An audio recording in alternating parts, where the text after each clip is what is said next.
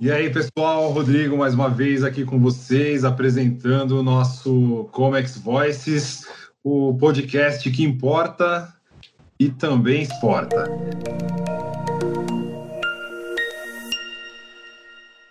Hoje a gente vai falar aqui de um tema bem interessante, é, como a inovação pode reduzir custos no futuro incerto do Comex 4.0.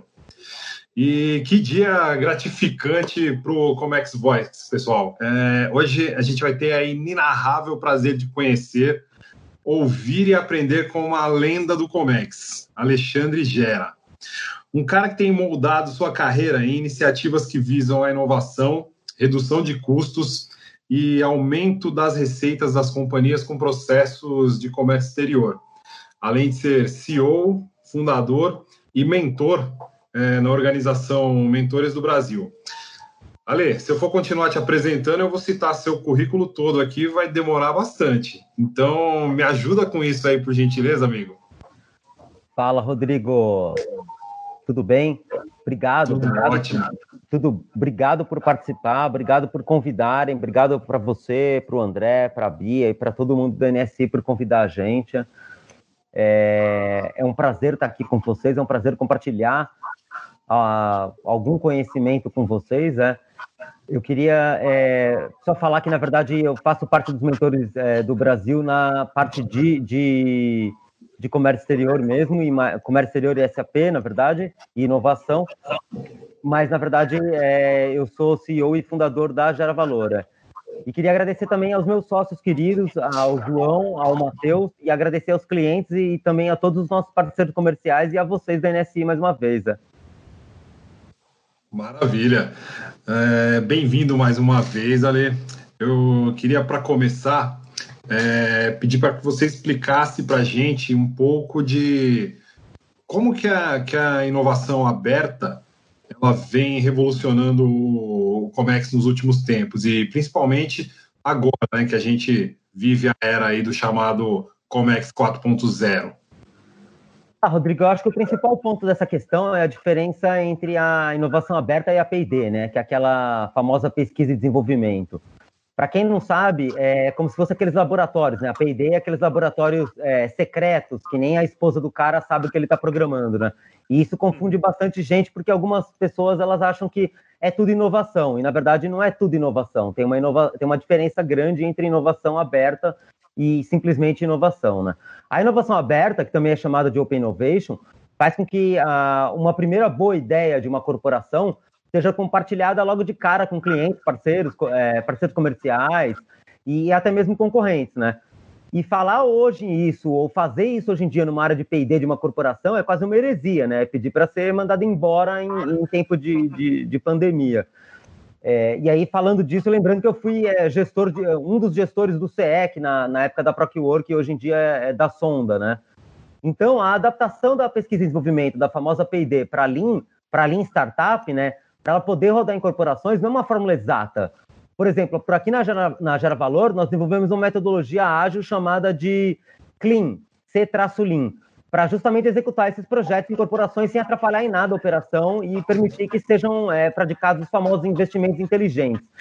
Já as startups que fizeram a lição de casa, a lição de casa dessa inovação aberta, que é abrir esse jogo logo de cara para concorrente, para parceiro comercial, para cliente, para amigo, para todo mundo, é, elas estouraram, né? Então a gente tem nomes aí como a CargoX e a Ship2Ship, que elas estão voando e elas são usadas em conjuntos com sistemas de gestão com sistemas de gestão como os da NSI, também como os da como RPs, como os da SAP ou, ou da TOTOS, por exemplo, né?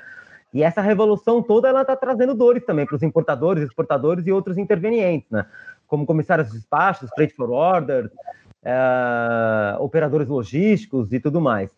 Porque eles precisam usar, exatamente usar é, vários sistemas e planilhas, ao mesmo tempo que ninguém é louco de querer desenvolver um sistema que, que vá competir com, com pessoas gigantes, né, com players gigantes como a SAP, como a NSI ou quaisquer outras desenvolvedoras, uh, levando isso a uma sinuca de bico. Quer dizer, esses caras eles precisam usar vários sistemas para poder fazer a gestão ali, para poder fazer a inovação deles nesse, nesse universo do Comex 4.0, mas eles não têm uma saída que é ter que usar vários sistemas.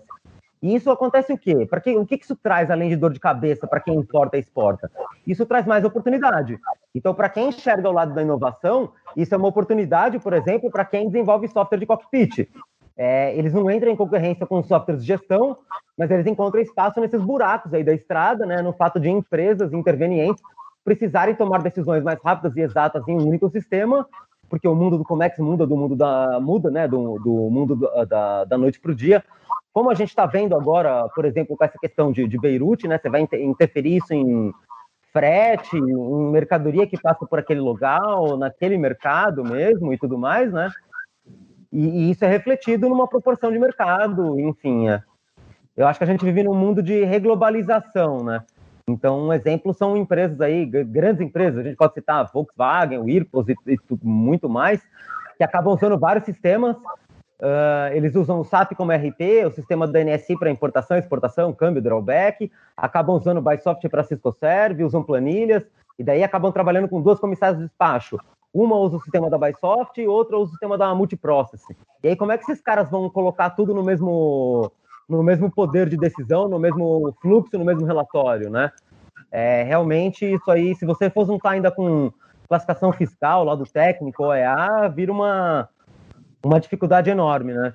Então, eu acho que, não sei se exatamente responde a sua pergunta, mas eu acho que isso é uma das maiores dificuldades aí da inovação no Comex é, 4.0, principalmente nessas incertezas que a gente vive agora e vai viver pelos próximos tempos, né?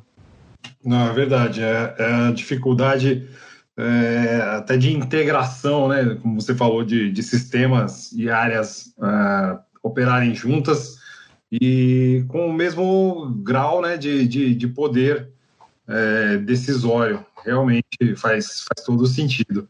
É, e se tem uma questão aí, acho que também, que é, é o, o, mercado de, de, de, inovação no comércio exterior, desde a época da tecnologia, desde a fundação da NSI, desde a fundação de, de players que são pioneiros, né? Uh, você pega, enfim, a, a própria Bysoft também, a Bysoft, a NSI, tem a Bergen lá atrás e mais um monte de gente, virou um mar de sistemas hoje em dia, né? Então você tem um mar de soluções, né? E como não usar esse mar, né? Se você não usar esse mar, você está perdendo seu tempo, né? E aí, quando você usa esse mar, você tem que gerenciar esse mar de soluções, né? Então você abre oportunidade para alguém que gerencia essas soluções. Sim, é, é, você acaba com isso, é, além de agregar valor ao seu negócio, ampliando o, leque de possibilidades de, de novos talentos né, ingressarem na, na, na tua companhia, né? Exatamente. É que acho que aí vem uma coisa muito legal da gente falar hoje em dia, que é o fato, por exemplo, de todas as empresas terem e é, ou quererem, né? Na verdade, eu digo terem porque quem não quer, eu acho que está perdendo tempo, né? Mas é terem que se conectarem com startups, né? E aí, é, conectar uhum. com startup precisa ser uma coisa rápida, né? Você precisa trazer o valor que aquela startup dá para o teu, pro teu negócio rapidamente e fazer aquilo rodar rapidamente, né? Você demorar dois anos para lançar um produto novo hoje em dia, é, você perdeu muito tempo. Sim, não, é verdade. E a gente vai tocar né, nesse ponto específico de, de startup também. É, para fechar esse, esse primeiro tema aí, eu só queria dizer que vale lembrar que a inovação aberta ela é colaborativa, Sim. na verdade, né, com as partes externas da empresa. Sim e não terceirizada as partes externas, ou seja, tem o know-how dos agentes internos e o olhar né, preocupado aí com, com as dores e oportunidades que são observadas no dia a dia, dia, a dia da rotina de trabalho, a inovação pode muitas vezes ficar descolada da realidade e uma inovação né, descolada da realidade ela não, acaba não sendo colocada em prática, não traz benefício operacional e nem de valor e acaba não sendo inovação, acaba sendo uma ideia, uma invenção, mas que não, não gera aquele fruto esperado, né? Cara, é isso mesmo, Rodrigo. Eu acho que você tem é, muita razão, é, é, o que você está falando. E eu, eu acho que uma, uma, um exemplo bom é que a inovação aberta é um laboratório de porta aberta, né? Exatamente. E Ale, é, me, me, fala uma coisa. A gente sabe que muitas vezes a inovação que é lançada em, lá fora, né, em países como Estados Unidos, Israel, ou Europa e Ásia, demoram para chegar na, na, América Latina e principalmente no nosso Brasil, né? Ou às vezes nem chegam. Sim. É, é como que você acha que o famoso jeitinho brasileiro não sei se já ajudou, ou se você vê que já ajudou, mas pode ajudar é, empresas, executivos brasileiros que querem ou precisam inovar os seus processos de COMEX. Cabe jeitinho brasileiro nesse aspecto? Eu acho que não só cabe, como ele é extremamente necessário, né? Quando ele é executado com uma postura correta e dentro de alguns determinados padrões, é claro, né? Não é para o executivo de uma empresa ir lá e perder a linha, achar que ele está dentro de uma agência de publicidade, que ele pode fazer alguma maluquice lá dentro do, do cliente ou de alguma coisa. Né? Verdade. Mas, é, o pessoal tem que, ter, tem que tomar um cuidado ali para ter o limite, né? Mas quando o jeitinho brasileiro é traduzido como uma enorme oportunidade de capacidade de improvisação e também de criatividade, eu acho que isso tem um valor enorme, né? Principalmente para quem aplica as metodologias ágeis nos negócios, né? Não só na, no desenvolvimento de tecnologias, o pessoal confunde muito metodologia ágil com é, Scrum, essas coisas de desenvolvimento, de programação, mas a metodologia ágil ela é muito importante para os negócios também, né?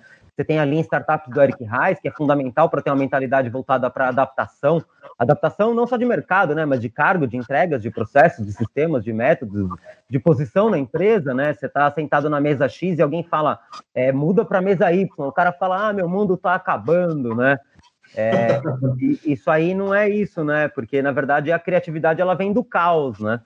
Exatamente. Essa é uma frase muito, muito interessante e verdadeira, né? É, e é difícil o pessoal entender isso ou até aceitar isso, né? Porque principalmente no mundo de tecnologia, o pessoal fala assim: não, não, eu sou uma pessoa extremamente pragmática e sou criativo. Cara, é impossível você ser criativo e pragmático ao mesmo tempo, a não ser que você consiga separar esses dois momentos no seu cérebro. E para isso é necessário muito treinamento, né? E aí que eu acho que o jeitinho brasileiro, de novo, é, ele também pode ser chamado de uma combinação poderosa dessa criatividade, do improviso e do caos, né, para fazer funcionar. Porque se você treinar o time para tirar os planos e as ideias do papel, para transformarem esses processos e, e trazerem é, essa loucura, essa criatividade em uma resposta para uma realidade é, corporativa que dê soluções para os clientes, pô, isso aí é uma das melhores coisas que poderia ser entregues no mercado, né? Veja bem, em tempos de crise, ninguém quer perder o emprego, né? Então você tem um problema aí onde você tem também, às vezes, muitos colaboradores, não estou, é óbvio, falando de um ou de outro, porque não, nem tem como falar de uma pessoa ou de outra aqui, mas eles também não querem se envolver em projetos de inovação que envolvam riscos. Porque depois que eles saem do dia a dia, você pega, por exemplo, uma área de comércio exterior, o cara é fundamental na área de comércio exterior. Tiraram ele por um ano para se envolver num projeto de inovação. Legal, o projeto de inovação é, não rolou e esse, a área de comércio exterior sobreviveu sem esse cara o que, que o pessoal de headcount vai pensar sobre esse cara, porque eles passaram um ano usando o jeitinho brasileiro para sobreviver. A gente não precisa dele. Verdade. Esse cara, ele também enxerga isso, porque afinal de contas ele não foi escolhido para o projeto de inovação a troco do nada. Então ele deve ser um cara com uma boa visão de mercado, um cara com uma inteligência aí é, um tanto quanto é, fora da curva, e ele também não vai querer se arriscar, sabendo que hora que se o projeto dele não der certo, ele não vai ter lugar de, não vai ter de, o espaço dele de volta naquele carro, né? Naquele transporte que estava ali naquela área, porque o negócio já andou sem ele, né? E, e é, e é esse cara que está no projeto de, de, de, inovação, que pode ser cortado, que não quer se arriscar, e acaba dificultando a vida das empresas que querem inovar, além do portfólio atual que elas vão tendo, e, e, é aí onde os executivos do board, ou tomado, também chamados do C-level das empresas, também exatamente precisam usar o jeitinho brasileiro para usar essa estratégia, né? Porque vale lembrar que muitas empresas estão contratando squads terceirizados. E com esses squads terceirizados, você vai lá, aloca o cara durante um tempo, vê se o projeto dá certo ou não. Se o projeto deu certo, você migra o cara que é muito bom da área é, tradicional, corporativa, que é a área que dá o dinheiro do arroz com feijão do dia a dia, leva esse cara para inovação e faz a área de inovação bombar. Agora, se esse projeto não deu certo, cara, você não mudou em nada a sua empresa. É, você é, investiu muito pouco dinheiro para ver se aquilo funcionava ou não, né? E é só dar tchau, né, para o squad que foi contratado para aquilo especificamente, né? Oi, desculpa, eu não escutei a última parte que você falou, Rodrigo. E é só dar tchau para aquele é. e eu, tratado e, ali, né, para aquele esse, projeto específico. Exatamente. E esse tchau. Nem dói na consciência. Nada, tranquilo, cara. E tá todo mundo tranquilo. O cara que tomou o tchau e o cara que deu o tchau. E isso aí é o, chama, o famoso chamado é, investimento inteligente, né? Sim. E assim, a gente falando do, de caos, né? Até por conta do, do cenário né, que a gente vive, das adversidades do, do nosso país os brasileiros eles são obrigados a utilizar da criatividade para solucionar problemas simples do dia a dia. É, se a gente não tem acesso à ferramenta adequada, a gente é capaz de construir nossas próprias ferramentas. Então, se a gente já faz isso no dia a dia de forma despretensiosa, é, o que, que, falta, então, no meu ponto de vista, é, é valorizar né, essa nossa capacidade quase nata de adaptação e moldar ela para o âmbito de resolução de problemas profissionais e, e do mercado. Então, Cara. Assim, resumindo, é, é mais ou menos aquela história. Imagina se a gente usasse tudo isso para o bem.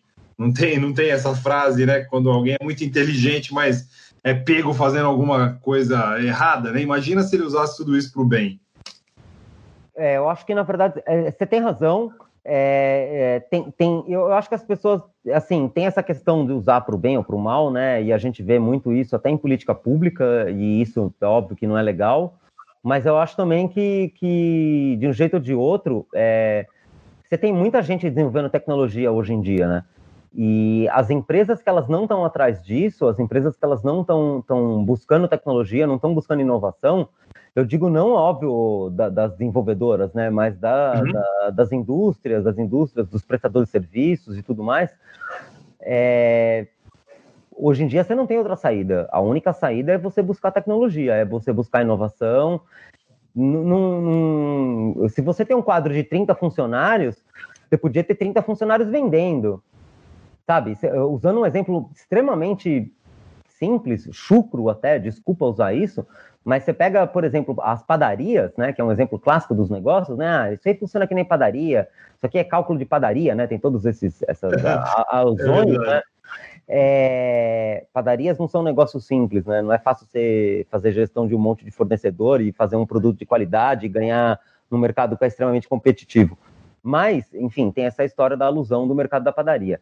Mas relevando isso para o mercado da padaria, Cara, é, o, o, o, cara que não consegue, o importador, o exportador, o, o, o interveniente ali, que ele não, não, consome tecnologia, ele não consome inovação, ele não inova o negócio dele, e aí você faz um parênteses, entre aspas, ele está morto, né? Se você for pegar, por exemplo, a primeira história da. Eu não sei se. Você conhece a primeira história da inovação da Netflix? Eu não sei se você ou se a maioria dos ouvintes de vocês conhecem essa primeira história. Conte-nos, por favor. A primeira história da Netflix é que, é, quem nunca, né? Eu nasci em 77. Quem nunca é, pegou uma fita VHS na locadora e morreu com ela, casou com a fita em casa, né? A, da Blockbuster? Pô, da Blockbuster, nunca fui cliente da Blockbuster, não que eu me lembro, mas das, padar das padarias, das locadoras de bairro, é, é um inferno isso. É, eles me odiavam e eu odiava eles, é, porque eu esquecia as fitas e isso virava um inferno. A primeira revolução da Netflix foi exatamente aceitar esse comportamento do público. E fazer o quê? Falar, cara, me paga, sei lá, tô chutando agora, tá em dinheiro de hoje em dia. É, me paga 20 reais por mês e tá tudo beleza. Você vem aqui e pega a fita. Só que a hora que você quiser pegar outra fita, você devolve a que é anterior. Se você não quiser devolver a anterior, tá tudo bem também, é. Você fica pagando 20 reais, é. E assim, não tem tecnologia nenhuma nisso, né? Então, quando Realmente foi uma mudança de postura, simplesmente. É, e tá tudo bem, meu, sabe? Ele, ele fez o negócio expandir de uma maneira absurda, e o que é mais legal de tudo? Do ponto de vista de um investidor externo, ele criou é, faturamento mensal recorrente. Então, não interessa que filme que o cara tá vendo, não interessa se o cara é o filme, o cara que assiste o mesmo Star Wars 200 vezes. É, ele tá seis meses com o filme, ele tá pagando seis meses pelo aquele filme. De repente, em algum momento, o cara pode ficar com o filme para ele, porque o, a fita e o custo de, de, de copyright da, da, da, de quem fez o filme está pago já. É verdade. Então, assim, é uma mudança muito maior. O que eu acho que é muito mais importante a gente falar é muito maior uma, uma mudança de mentalidade, né? O que é também chamado hoje em dia popularmente no mercado corp de, e de, de open innovation também de, de mindset, mas é, é mudar a mentalidade do, do, do pessoal, né? de todo mundo, né? Não é de uma pessoa só. Quebrar paradigmas, né? Esse é o. Cara, e jeitinho brasileiro, ele tem, tem tudo para ser enquadrado como um dos pilares dessa história. Tá na essência. é, ele é adaptação, ele é inovação, ele é improvisação, ele é tudo isso, né? Verdade. E agora, é... o que, que você acha que precisa ser feito, então, para as empresas que mantêm operações de Comex inovarem e apurarem ROIs, né? Que na verdade é, é o que interessa, que podem transformar os lucros, as vidas dos colaboradores, é, clientes e parceiros comerciais, né? Todo, tudo que está em torno aí dessa, dessa operação. Sim. É, eu acho que primeiro é importante falar do comportamento natural do brasileiro, né? Nos processos de tropicalização ou localização, né? A gente chama de tropicalização ou localização no mundo dos softwares, né? Mas isso é quando alguém adapta, né, o nome, um conceito, uh, enfim, para o mercado brasileiro. Eu gosto de usar muito o exemplo da cerveja Pilsen, que na verdade é uma lager aguada que a gente toma, né? Uhum. É, tem startups aí que se auto-intitulam startups, mas que não tem sócios de tecnologia, não tem escalabilidade de negócio, não tem escalabilidade de tecnologia, entre outras características que fazem com que essa empresa não seja uma startup e por aí vai, né? Então, então são N conceitos que infelizmente são confundidos. Então, o que, que eu acho, é, pessoalmente, não só eu, né? A gente aqui acho que da Gera Valor, o João também acha isso, o Matheus e todo mundo. O que, que, precisa ser feito? É que as empresas que querem, e, e na minha opinião pessoal, pessoal precisam é, obrigatoriamente investir em inovação aberta é, ou em startups, é colocar a mão na massa colocar a mão na massa no ecossistema e entender como ele funciona na prática. Porque vale a pena ressaltar que o espírito inovador é muito parecido com o espírito empreendedor. Porque são pessoas que não acreditam exatamente no status quo e querem que uh, querem fazer algo diferente, elas querem mudar alguma coisa para melhor, né? E são nessas tentativas que são descobertos valores que antes eles não poderiam ser vistos. É, já que todo mundo estava muito é, focado o que sempre fez, né? O dia a dia da, da operação ali, né? É, isso aí é uma um palavrão, né, que acho que todo mundo conhece, se não conhece, deveria conhecer, que é serendipidade, né? Serendipidade, que é o conceito da descoberta casual de soluções. Como Nossa, foi, eu nunca tinha ouvido essa palavra. Você nunca tinha escutado falar disso, cara? Na, na, nos bate-papos aí, né, do dia a dia, ainda não tive a oportunidade de usar. Nossa, serendipidade é S-E-R-E-N-D-I-P-I-D-A-D-E. Serendipidade. O que é serendipidade na real, Rodrigo? Serendipidade é o conceito de descoberta casual. Um exemplo disso é o post-it da 3M, é o Viagra. Você sabe dessas histórias, né? Eu sei das histórias, mas eu quero que você conte que você conta de uma maneira legal pra gente, Ale. Não, tranquilo, meu é, é o seguinte: é, o post-it basicamente era alguém que tinha, acho que, inventado uma cola errada na 3M que não colava por muito tempo. Então você colava, ela não colava. E aí alguém foi lá é, do marketing, meio, meio puto da vida porque não estava rolando, não, não tinha é, bloco de anotação, alguma coisa assim. Pegou um monte de papel, usou aquela cola que não funcionava direito e descobriu que a cola ela colava e descolava. Então ele podia fazer bilhetes, né? E ele começou a deixar bilhetes, alguma coisa assim, e enxergaram isso como um produto e, e inventaram. O Viagra, até onde eu sei, é, era um produto para poder, acho que, mexer no coração ou diminuir pressão cardíaca, alguma coisa assim. E começaram a, a testar com as pessoas e aí perceberam que, que, que o resultado era outro.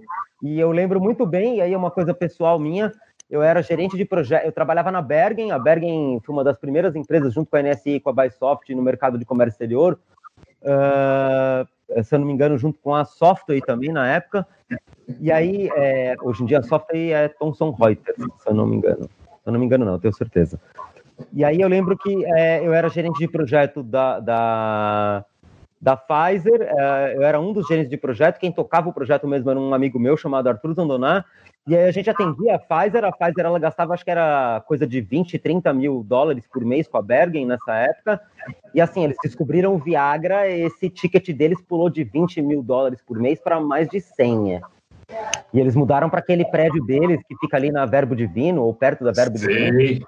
E era, é, era uma coisa do outro mundo. Enfim, o fato é o que? A serendipidade ela, ela faz com que empresas e pessoas que estejam pesquisando uma coisa achem outras muito mais interessantes.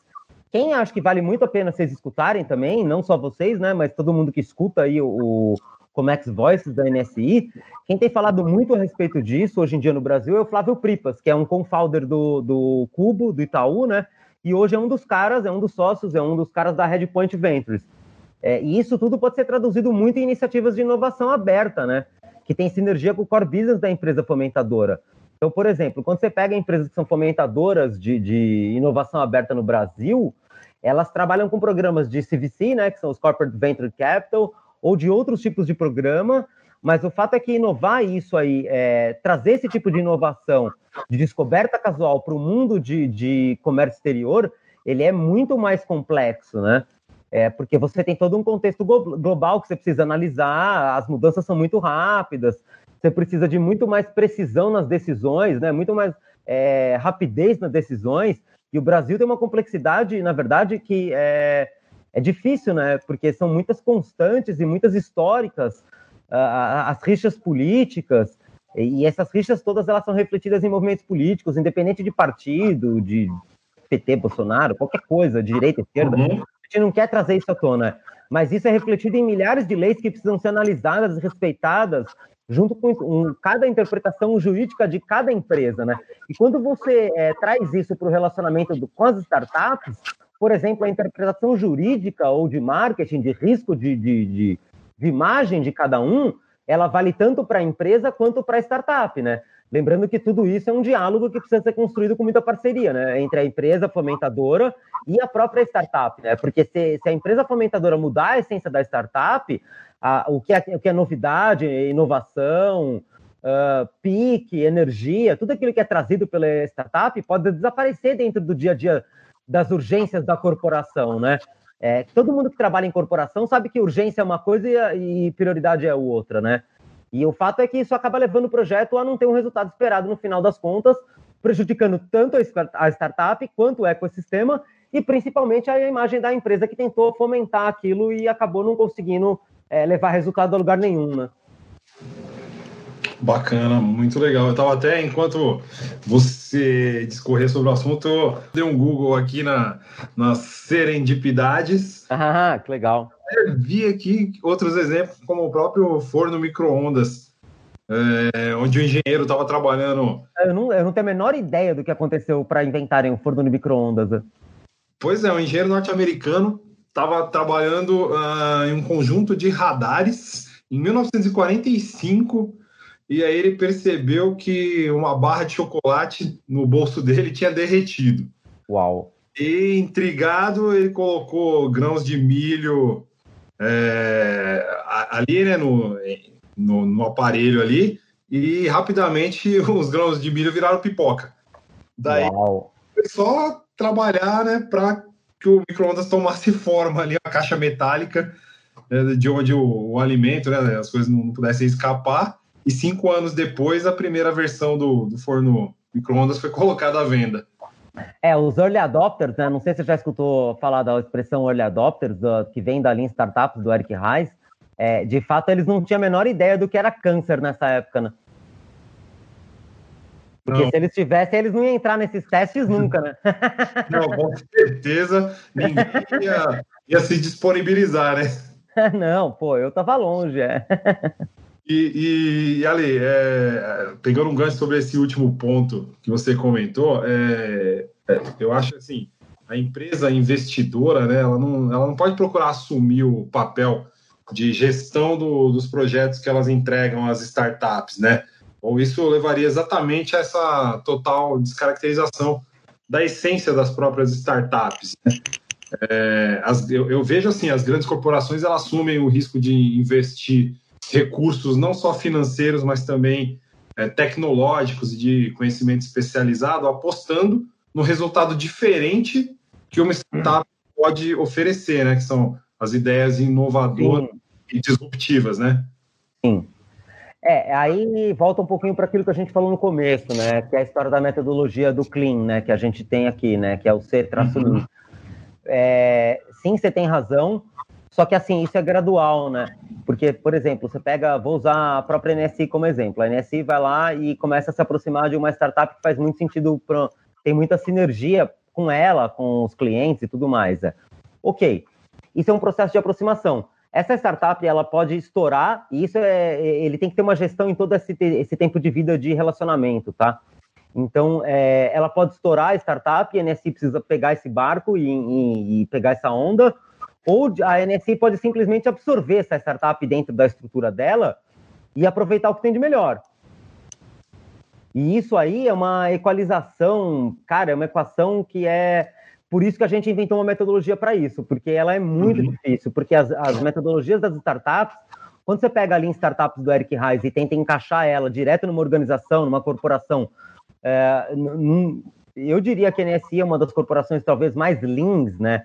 Mais ágeis, talvez mais inovadoras no mercado, porque ela não é gigante, ela tem uma maleabilidade, ela tem um poder de renovação e de inovação muito grande, mas ao mesmo tempo ela também tem um lastro, né? ela tem uma história. Então ela tem um monte de cliente, ela tem um mercado para atender, ela tem um mercado milionário e ela tem clientes gigantes e tudo mais. Né? Então você aplicar o, o é, é, igual aquela brincadeira da casinha de criança, né? Você tentar colocar a bolinha redonda no quadrado, não vai rolar, né? Você vai ter que adaptar. Sim. E, e ainda sobre isso, para a gente fechar esse, esse tópico. Claro, meu. Você acredita que existe um foco exacerbado aí na, na relação da inovação com startups e que isso prejudica um pouco o conceito da, da inovação? Digo assim, passando a impressão de que a única forma de inovar é se vinculando ou investindo nesse tipo de organização? Cara, Rodrigo, sua pergunta é muito, muito, muito boa, muito pertinente. É, não, não é, tá? Não, não é. é. Eu acho que tem duas coisas aí. As corporações que elas seguem essa, isso que a gente está conversando hoje, elas de fato conseguem inovar sozinhas, tá? Tem N corporações que inovam sozinhas. O fato é que as startups elas aceleram o seu processo de inovação, né? Então, por exemplo, é, startups, é, empresas de gestão de comércio exterior, ou de comércio exterior, a gente, é, vocês, enfim, a, a Bysoft, qualquer outro player de comércio exterior. Vocês hoje, nem a gente, nem talvez nem a Bysoft, é, usando exemplos reais, é, é ninguém está focado em tecnologia de geolocalização, né? E assim, é, o que está acontecendo com a sua mercadoria que estava perto do, do porto do, de Beirute agora? Hum, não vale a pena você vem, é, investir gente, por mais que eu saiba, por exemplo, usando um exemplo real, que é o de vocês mesmo, que aí nesse tem um monte de programadores é, geniais, inclusive o próprio André. É...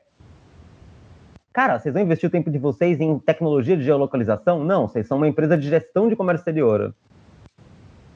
E aí eu acho que, na verdade, é, tem gente investindo em geolocalização que conecta na NSI, por exemplo, e que traz um ganho imediato. É, imediato, rápido, não só para a NSI, mas para os clientes da NSI, para mais uh, todos os importadores, exportadores, ou quem não é cliente da NSI passa a ser, por exemplo, porque traz um ganho enorme. E aí você tem uma coisa e você não se preocupa com essa operação. A, a, a, o foco daquela startup de, é a mesma coisa que você conectasse, usando um exemplo bem, até não diria tão tosco, né? Mas é, é tão recente, né? mas é conectar-se o Waze num container, entendeu? Imagina você vendo o container chegar na sua fabriquinha do celular. É, eu, você falando nisso, eu, eu, eu lembro de, dos pedidos que a gente faz de iFood ou. É, exatamente, é a mesma coisa, cara. Boy, via log, até o próprio Uber, você fica acompanhando ali. Exatamente. É. Imagina se você é um gestor de comércio exterior, você está. É você sabe que a sua fábrica pode parar, porque por falta de insumo, você fabrica computador, tá faltando placa-mãe, e aí você fala assim, caramba, cara, cadê as porcarias das placas-mães? Você vai lá e entra no teu iFood da vida e vê que, que a placa-mãe, cara, a placa-mãe tá parada em Santos. Aí você tem outro problema, né? Mas é, você sabe o que tá acontecendo, né?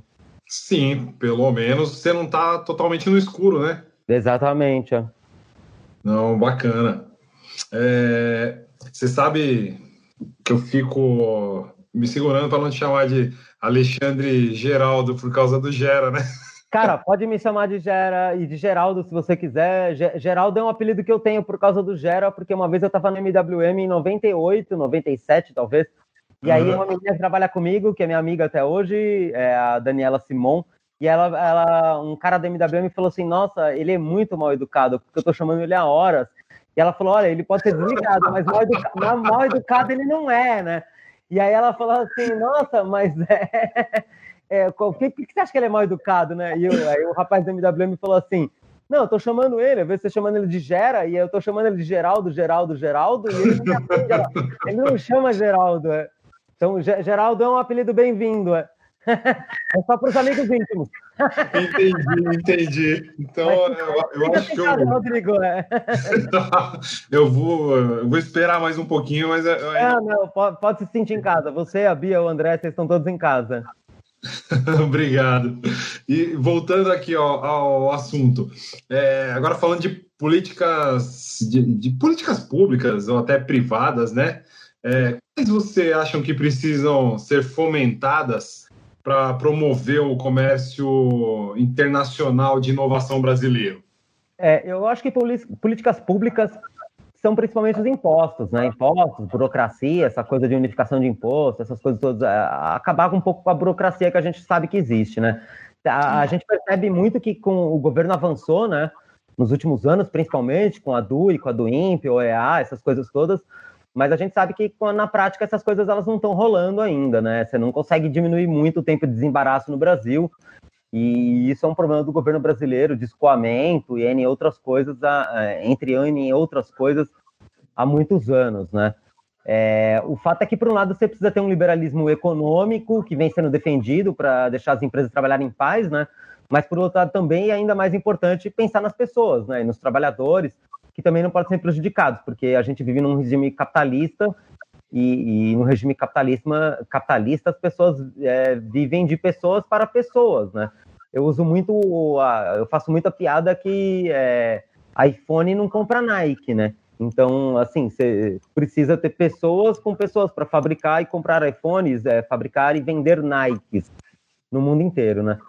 Dá para perceber, por exemplo, aí falando já mais um pouco de inovação, que tem muita iniciativa privada que está bombando né, no que se diz respeito uh, ao próprio core business. A gente vê iniciativas como, por exemplo, a própria SAP, o, o Cubo do, do, do, Itaú, né? E falando aí um pouquinho de mercado de comércio exterior, a gente tem a própria SAP, você tem hoje, acho que a, a Kestra, né? Que é uma empresa Sim. da Fair Trading, é, a Sertrade é muito parecida com o produto com, com, o produto que a gente lançou agora, que é o Digicomics, que na verdade ele não é um, exatamente um concorrente, por exemplo, da, Buy, da Bysoft, da NSI, ele é um, um, um, complementar, né? Você tem um monte de gente usando um monte de sistema, o que ele vai lá é fazer você usar um único sistema conectado nesses outros sistemas, né? O que para a gente é um pouco engraçado nesse sentido, né? Não diria se é engraçado ou não, mas é como é que uma, uma empresa é, como é que, por exemplo, uma CH Robson vai usar um sistema que é feito pela Trading, né? E aí você põe um pouco de, de, de fogo no parquinho, né? Porque é, como é que esse negócio vai funcionar, né? Exatamente, né? O mercado de comércio exterior de tecnologia, ele tá pegando mais fogo do que nunca, né?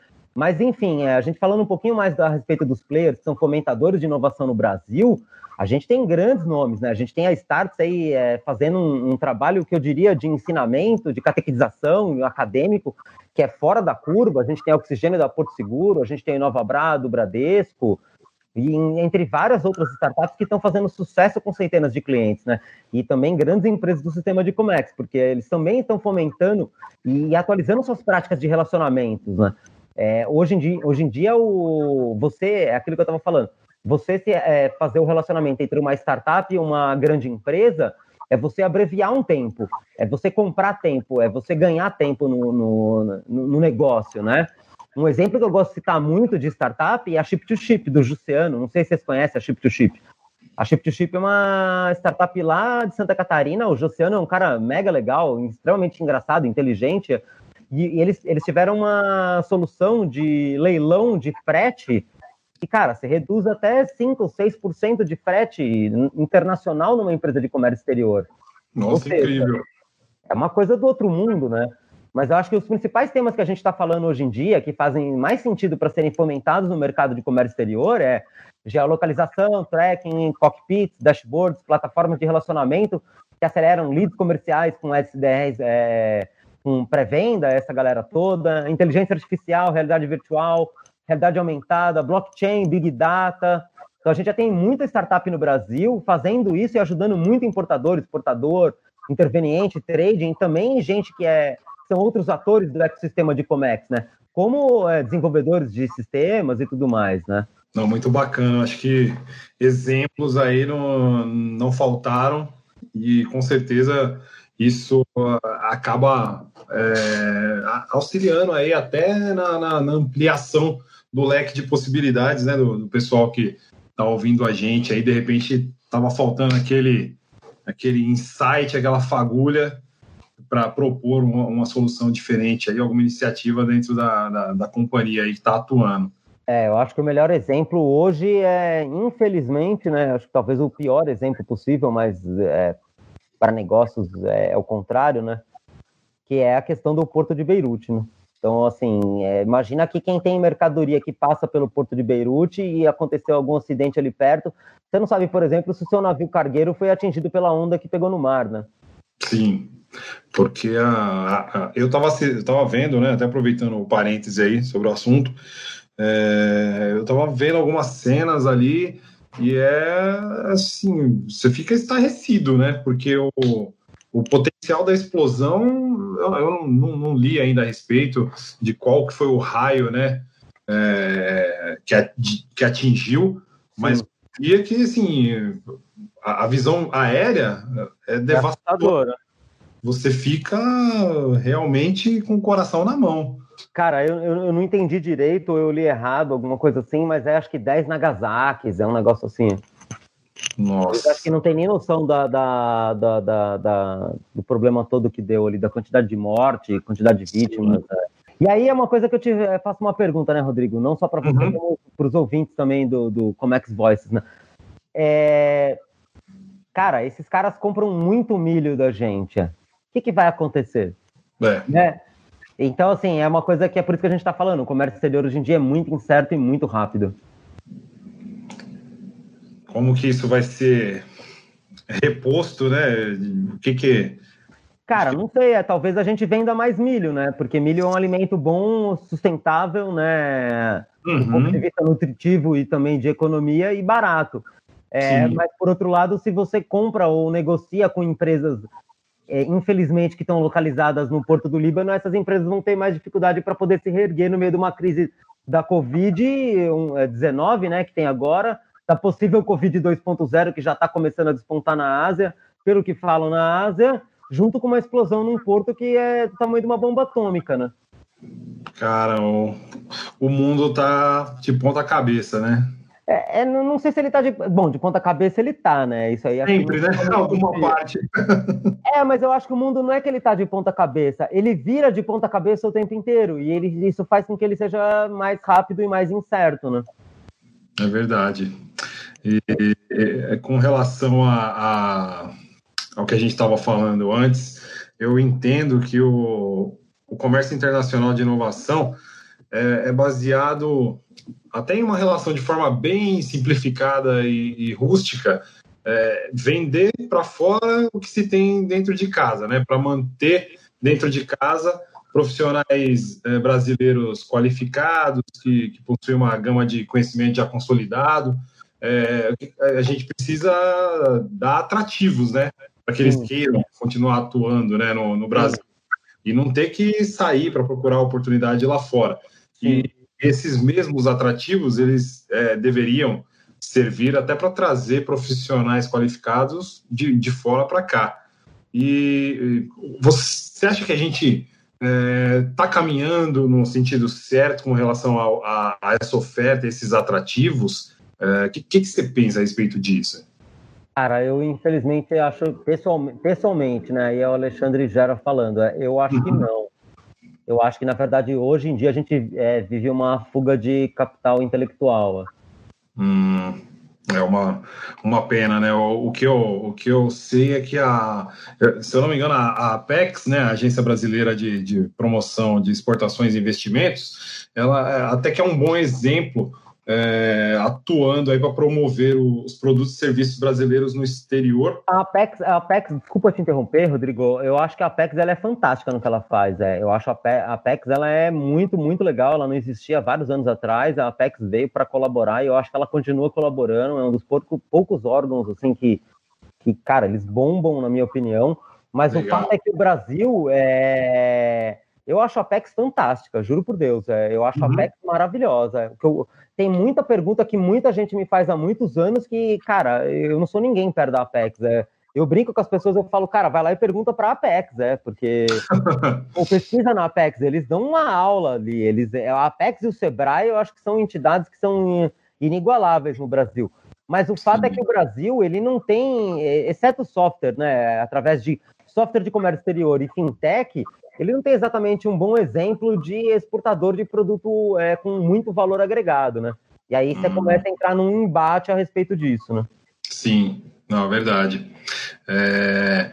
Agora, vamos fazer a, a, pergunta aqui de um milhão de reais em notas de 200 reais com o doguinho camara, ah, caramelo, né? Impresso. Que é o que todo mundo, todo brasileiro queria. Como transformar o jeitinho brasileiro, a nossa criatividade, né, traduzida, em um produto internacional? Tem, você vê isso como uma possibilidade real? Eu acho isso como uma possibilidade hiper real, é, extremamente válida, principalmente porque acho que a chave dessa, dessa pergunta é que o jeitinho brasileiro é, é tem uma criatividade e um improviso que são essenciais para o futuro do comércio global, que muda, igual a gente está falando agora, muito rapidamente, de maneira incerta, né? É, Covid-19, o problema de Beirute, talvez a Covid 2.0, que já começou na Ásia, tem a guerra comercial entre a China e os Estados Unidos, ou seja, tem uma infinidade de coisas que, que colaboram para um mundo cada vez mais rápido e incerto. Então, é, essas empresas, as empresas que estão paradas agora e não se levantaram desse primeiro golpe da Covid, elas tendem a sofrer muito mais com a Covid 2.0, com a guerra comercial entre os Estados Unidos e a China, com esse problema de Beirute agora e tudo mais. E a agilidade brasileira, o jeitinho brasileiro, ele é fundamental, ele é aquilo que a gente falou já logo um, um pouco tempo atrás, ele é um dos pilares para sobreviver nesse cenário rápido e incerto. É importante ressaltar que, como eu falei anteriormente, a, cri a criatividade vem do caos, né? Então, uma, é, o, o, caos ele é bom para você ter ideia, para você enxergar, ter visões, é, exercitar a criatividade. Mas depois desse caos ele precisa ser transformado em processos lógicos e executáveis, porque caso eles não sejam, todo esse tempo que você perdeu fazendo esse projeto foi em vão, né? E a gente sabe, por exemplo, que as pessoas que estão usando esse caos e o jeitinho brasileiro é, para transformar isso em processos palpáveis e estão conseguindo, por exemplo, exportar serviços online, consultoria, software, etc., para países que, que têm também a língua é, portuguesa como língua nativa, como Portugal, por exemplo, é, já não estão é, já estão conseguindo contornar ou pelo menos ter uma perspectiva de futuro um pouco melhor.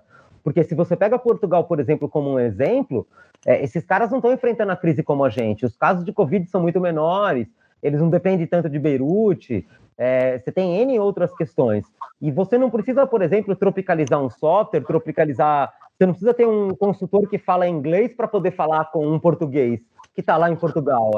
Sim. Então, eu acho que isso faz com que, é, além disso, somado aos preços é, brasileiros, com um euro a 6 para 1, ah, você tem uma qualidade aliada com, com preço, que é uma coisa que, que é extremamente convidativa lá fora, né? Então, assim, eu acho que o fato do. Uma coisa que é muito importante de entender no jeitinho brasileiro é que todo mundo que usa o jeitinho brasileiro, aquelas pessoas que elas falam, nossa, eu sei usar o jeitinho brasileiro, que às vezes não pega bem quando alguém fala assim, se ela conseguir mudar a mentalidade dela, o mindset, o comportamento dela, entender que ela está identificando brechas de negócio, que é o que o pessoal brinca muito aí de business hacker e tudo mais, e ela pode usar isso para mapear mercados e oportunidades e criar vínculos lá fora, como esse que eu falei agora, por exemplo, de, de Portugal. É, cara, você usa o jeitinho brasileiro para poder exportar software. É, é, simples assim, é. Você não precisa de investimento nenhum, você não precisa de investimento em embalagem, você não precisa de investimento para ter um cara que fala inglês. É, e vale acrescentar também que na exportação de inovação brasileira, ela é uma mistura hoje em dia. É óbvio, você tem uma inovação brasileira que acontece há anos, né? Então, quando você exporta pau-brasil do Brasil há 500 anos atrás para o cara fabricar uma mesa, não deixa de ser uma inovação brasileira, mas é uma inovação de 500 anos atrás, né? A gente está falando de 2020. E hoje em dia, você exportar serviços é, de startups brasileira ou de empresas de tecnologia brasileira é uma coisa que faz muito sentido, porque você está exportando para um mercado que não está tão desaquecido. Você tem aqui a questão do Cisco Serve, que é uma questão extremamente delicada hoje em dia e pesada, E, por outro lado, você consegue trazer muito dinheiro, porque o seu faturamento, no mínimo, para Portugal é seis vezes maior, né? Então, assim, você faz com que o jeitinho brasileiro traga resultados que são assustadoramente surpreendentes, né? eu diria. Muito bom, realmente. E, Ale, já, já é marca registrada aqui do, do Comex Voice os nossos convidados darem um último recado aqui para o pessoal que está ouvindo a gente. Qual o recado que você quer deixar de despedida aí para gente? Pessoal, eu acho que o meu recado para vocês da NSI, também para acho que todos os desenvolvedores de software e principalmente para os importadores, exportadores e intervenientes, né, como comissárias de despacho, freight forwarders, é, operadores logísticos e tudo mais, é inovem. Inovem para algum lado. É. Se vocês estão parados, vocês estão no lugar errado. Eu sei que a NSI, por exemplo, não está, e eu diria que alguns concorrentes grandes da NSI também não estão. Mas, assim, é, principalmente intervenientes, importadores, exportadores, é, inovem, vão atrás, corram atrás, é.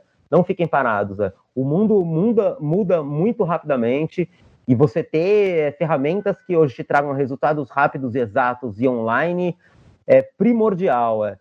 Porque senão você não sabe o que está acontecendo com o mundo. É exatamente o que a gente está falando agora, o que está acontecendo com Beirute, né? Então, e se, meu, e se o navio que eu estivesse comprando insumo, minha fábrica depende de insumo que compra de um país X que o navio tem uma rota que passa pelo porto de Beirute. É, que situação que eu estou agora? Eu acho que o recado é esse. É. E obrigado vocês por convidarem, me convidarem, convidarem a Gera Valor. É, eu queria agradecer no meu nome, no nome do João, no nome também do Matheus, de todo mundo que está com a gente aqui do lado de cá. E para vocês, para você, Rodrigo, para você, Bia, uh, ah, para o André, vocês são para o Pinela, para o César Pinela, para vocês são fantásticos. É muito bom ter vocês como parceiros, é muito bom participar disso com vocês, é muito bom poder compartilhar informação com quem ache útil o, o pouco aí que a gente tem a dizer. Muito legal, Ale. É, só te agradecer, né? E aí, encerrando aqui, falar pro, pro pessoal que está com a gente aí ouvindo o Comex Voices. É, é um prazer para a gente receber esse, esse cara incrível. É, a gente tá ouvindo histórias é, da vida dele antes de, de, começar a gravar. A gente até comentou, pô, deveria estar tá gravando tudo isso. o Ale realmente tem uma experiência de vida e profissional que daria uma, uma série do Netflix. E com certeza estaria no, no, no, no top 10 aí. Ah, eu já não sei. a, Bia, a Bia e eu assistiríamos, deixaríamos. Então, Ale, agradeço muito por você separar esse tempo aí para bater um papo com a gente, né? Ajudando a gente a, a, disseminar conhecimento sobre o comércio exterior e principalmente sobre as possíveis inovações, né? Que a gente pode, poderá ver em breve e dando esse gás aí pro, pro pessoal fazer de tudo para colocar o nosso Brasil aí no lugar que ele merece no, no mundo da inovação, né? Cara, é, porque, pô, não tem por que não, né? A gente tem material humano aí, pô, suficiente para para criar e para transformar e, e, converter as coisas aí né, dentro da situação que a gente vive em, em, muita inovação e em descobertas aí como as que foram citadas né, por você aí, por mim. É, Para o Viagra, o, o forno micro-ondas, é, a penicilina, tudo que apareceu aí no, no, no famoso processo. Como é que é o nome lá, aquele nome complicado? Serendipidade. Exatamente, através desse processo aí. é, mas eu acho que o que é legal mesmo, Rodrigo, é a gente entender é, que é usar essas metodologias das startups, igual a Startup Lean, uh, essa questão que a gente falou das startups, da, desculpa, das metodologias que são híbridas, uh, igual a que a gente criou aqui, que é a Clean, né, que é a C-Lean e tudo mais, para entender por que, que o mercado brasileiro, hoje em dia, em 2020, bate palma para um carro da Tesla, mas é, não entender por que, que as montadoras, ou por que, que enfim, o que, que aconteceu, qual foi a bagunça que aconteceu naquela época, é, não fizeram que, que os carros elétricos do Gurgel pro, é, prosperassem. É, eu sabia que você ia citar esse exemplo. Pô, Rodrigo, você tá lendo minha alma. Você e a Bia, vocês me conhecem demais, já eu tenho medo de vocês. Né? Eu já, eu, eu, já assisti alguns vídeos a respeito da história do, do Gurgel, do, do, do inventor. Do Amaral, né? Do João Amaral. Isso, e é realmente uma incógnita aí. É, bom, temos vários casos, meu querido. Muito Mas obrigado. bacana, importante, não imagina, a gente que agradece. Não, o agradecimento é todo cara, nosso, cara.